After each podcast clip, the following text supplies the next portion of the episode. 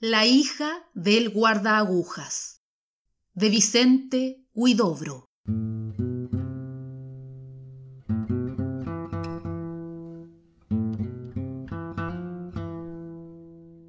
La casita del guardagujas está junto a la línea férrea, al pie de una montaña tan empinada que solo algunos árboles especiales pueden escalonar a gatas, aferrándose con sus raíces afiladas, agarrándose a los terrones hasta llegar a la cumbre.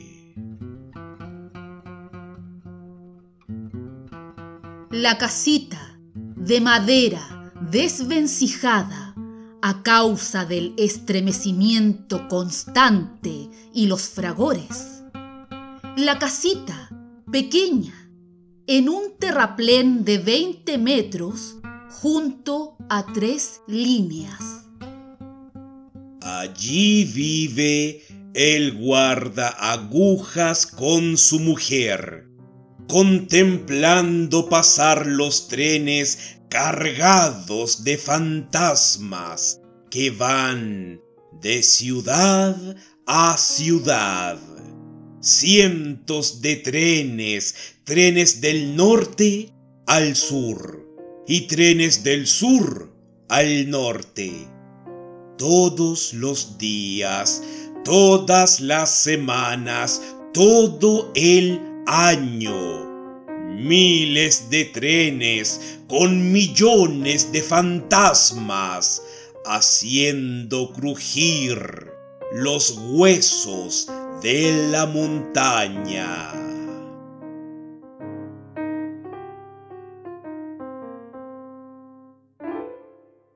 La mujer, como buena mujer, le ayuda a enhebrar los trenes por el justo camino la responsabilidad de tantas vidas satisfechas les ha puesto un gesto trágico en el rostro. Apenas si pueden sonreír cuando se quedan como suspendidos mirando a su pequeña, una criatura de tres años, graciosa, delicada, con gestos de flor y de paloma.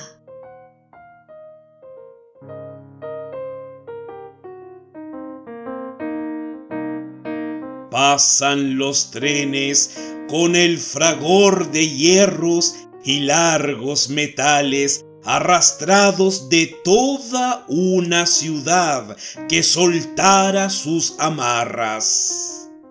De tantos fantasmas desencadenados y ebrios de libertad.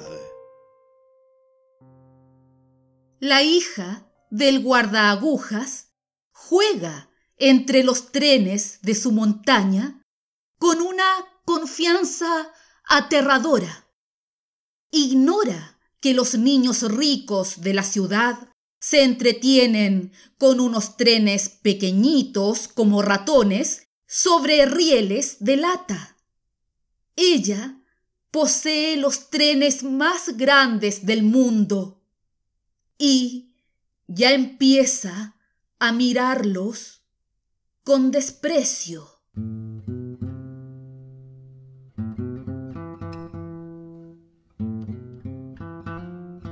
Es un encanto de niñita, viva, despreocupada, suelta como si no quisiera apegarse a nadie.